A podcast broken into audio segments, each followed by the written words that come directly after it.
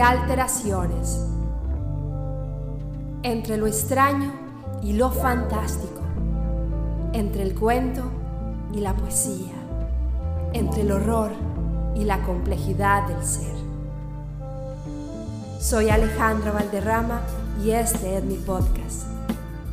Sígueme como arroba solarium y alteraciones en Spotify, SoundCloud e Instagram. Solarium, la tormenta solar que libera a los excluidos.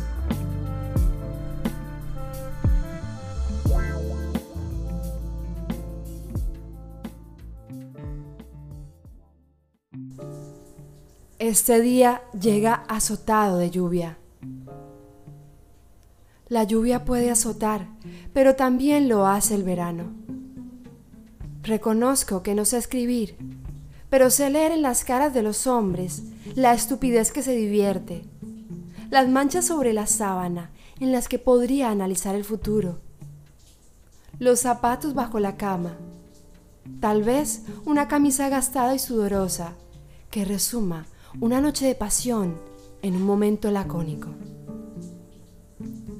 Renata está llorando sobre el mantel con una copa en la mano. Llegué aquí hace tres años, por razones que aún mantengo. Y si alguien me habla de arrepentimiento, yo lo callo, sosteniendo aún ese estado de cólera que me llenó aquel día. Soy una puta. Y eso, eso me hace más fuerte. Sí, lloré esa tarde de domingo y sería la última lágrima.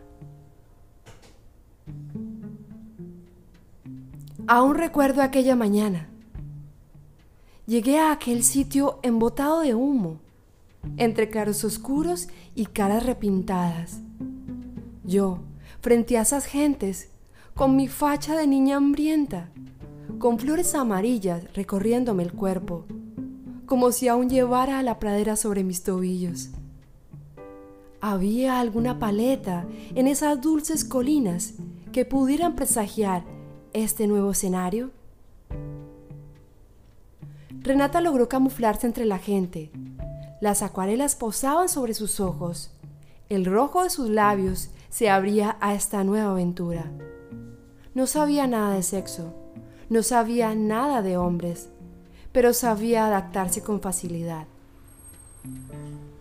Era una batalla que merecía la instrucción de una experta en el arte del disfraz y la actuación.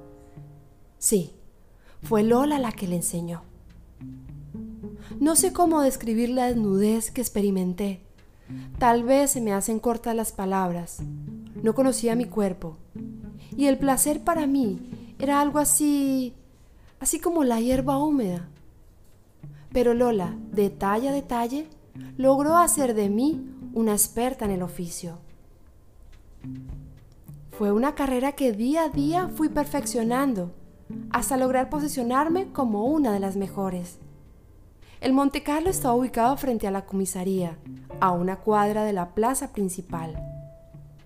Este no solo era mi sitio de trabajo, también era mi hogar. Todas vivíamos allí en pequeñas habitaciones. Renata salta de plato en plato, calculando la medida perfecta para una comida suculenta. Pasaron los años y mi vida en aquel prostíbulo transcurrió sin detenerse. Trabajábamos de lunes a sábado. El domingo todas olvidábamos.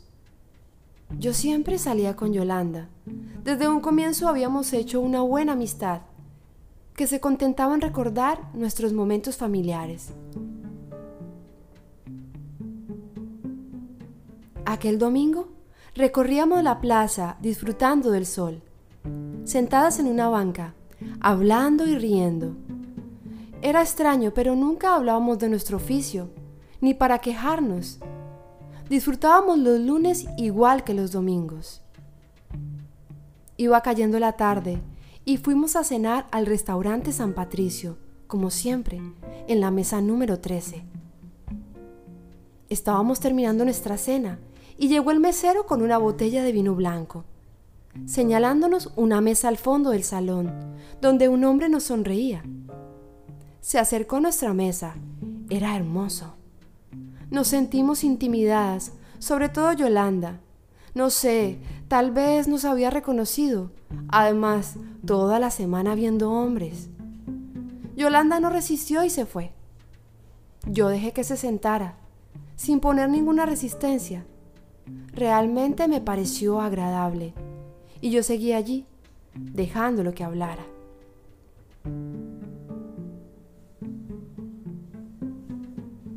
Aquella noche, José Manuel Afanador me contó que su vida en el bufet de abogados lo habían hecho un ser muy solitario.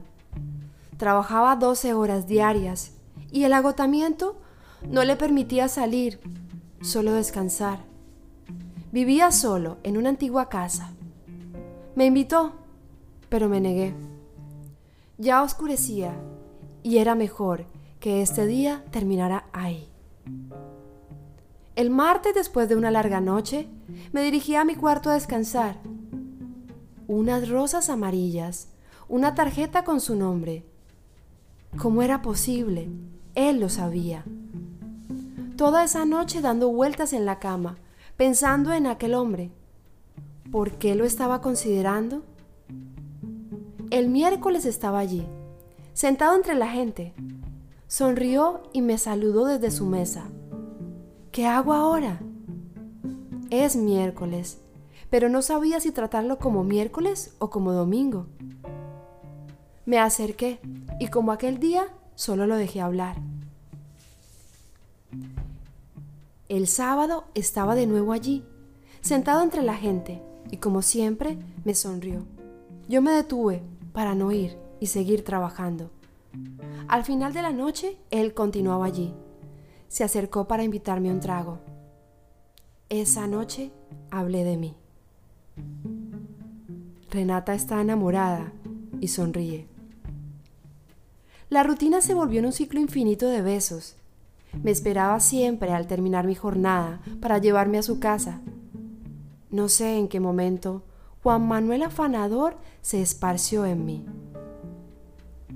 Pero ya no le daré más vueltas a este asunto del cómo llegué a este sitio es lo que realmente concierne. El sábado, Manuel me dijo que no nos veríamos, se iría a visitar a sus padres. Ese domingo decidí ir a su casa para esperarlo.